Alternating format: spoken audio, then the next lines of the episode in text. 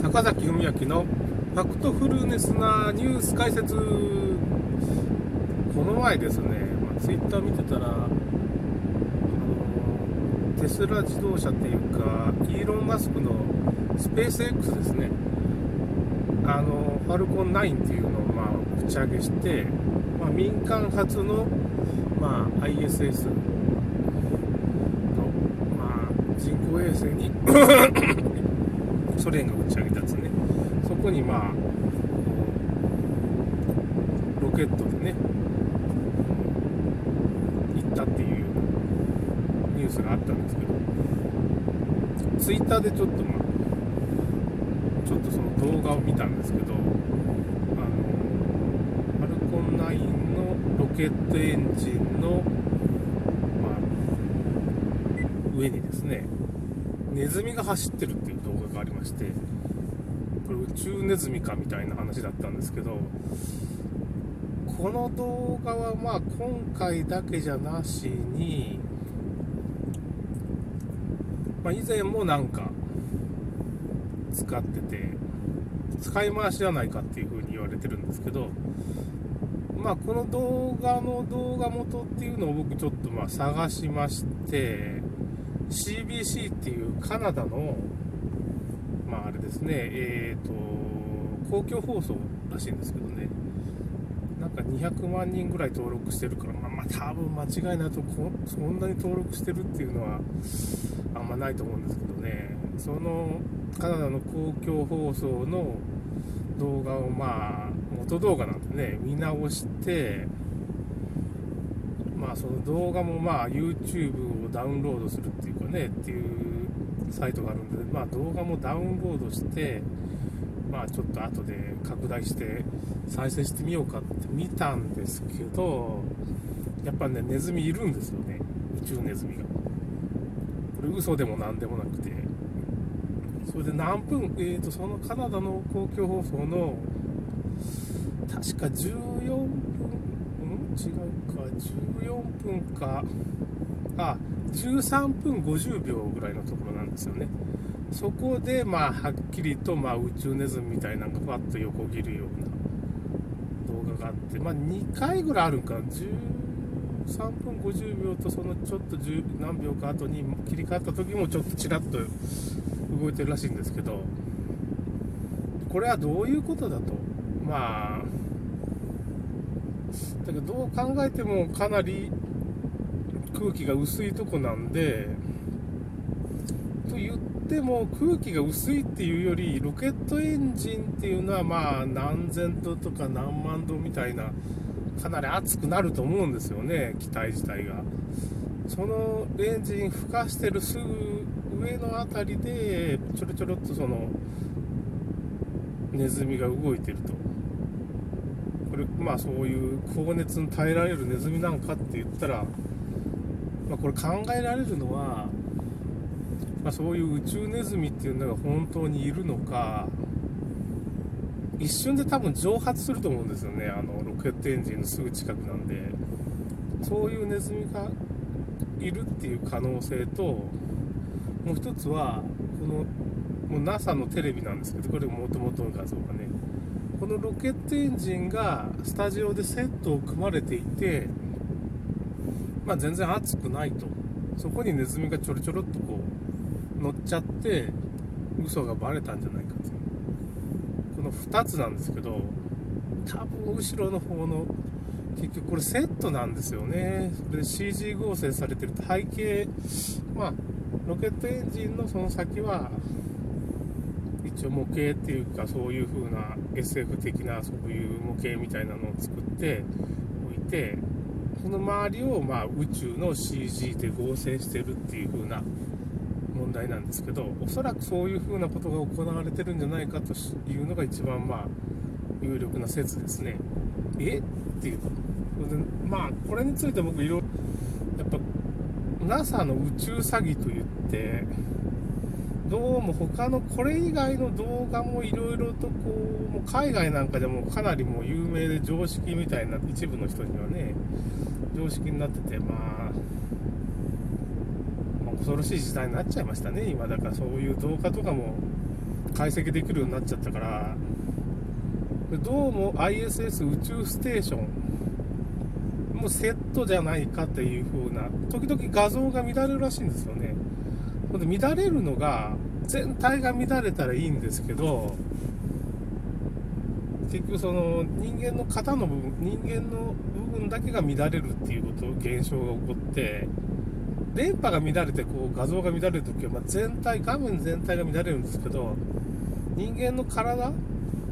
の部分だが抜き取られたように乱れるんですよ。でこれどういうことかって背景とやっぱ合成してんじゃないまあ今合成技術がありますよね映画なんかで。まあそういう技術が進んでどうも合成されたんじゃないかっていう風な感じがしますね。あとまあ調子に乗ってまあいろんなものが無重力なはずなのに物が上から下に落ちたりあと何だったかなあのワールドカップの時かなサッカーボールをねバイシクルシュートっていうかねキャプテン翼じゃないけどやってる動画があるんですけどないはずの壁にボールが後ろの壁にぶつかって結局結局後ろの背景とやっぱ人間っていうのは合成されてて後ろに壁があるんですよね。ちょっと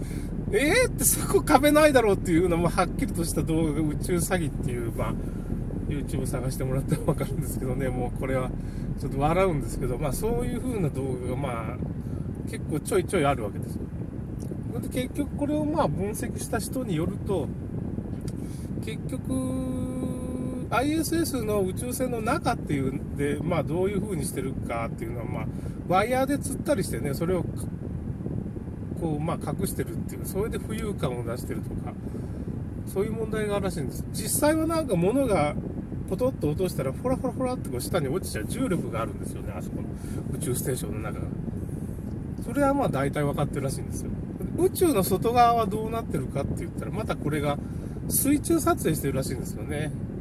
宇宙ステーションの外側は水中撮影してなんか宇宙っぽくしてるっていう風な感じらしいんですよ。これもなんかそのダイビングスーツがパッと見えたりとか、まあ、背景がまあ要するにあの合成の背景みたいなのがパッと一瞬見えたりっていうことがあったりしてこれ仕方がないそういう風な動画があるわけです。だからまあ外側は水中撮影で内側はまあ本当は重力がないところを、まあ、ワイヤーで釣ったりしていろいろ無重力感を出したりいろいろしてるらしいんですよね。だからなたまになんかポケットじゃなく上からなんかポロポロっと落ちたら重力あるものが落ちちゃうわけですよ。無重力じゃないんですよねあの ISS っていうか。その宇宙ステーションも嘘でロケットが打ち上がるところまではどうも本当っぽいんですよねあとロケットに人は乗ってないらしいんですよあのチャレンジャー号が爆発したっていうのがあるんですけど、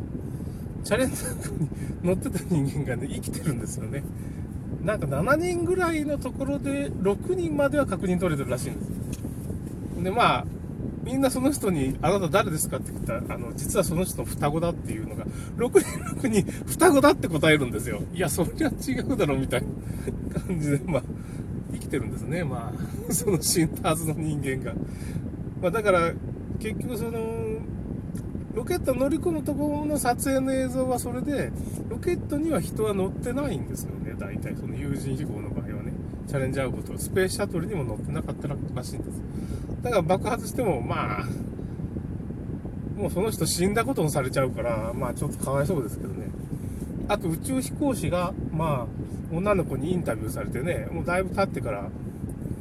いや、俺は本当は宇宙に行ってないからね、わからないんだよ、みたいなことを、最近50年ぐらいアメリカはね、宇宙に行ってないですよねって、まあ、ちっちゃい女の子に尋ねられるんですよ。私、僕は、いや、俺なんか宇宙行ってないからわからんよ、みたいなこと言っちゃうわけですよ、ポロッとね。言っちゃいけないんでしょうけどね、まあ。だからまあ日本人の宇宙の、まあ、宇宙の、宇宙、あの、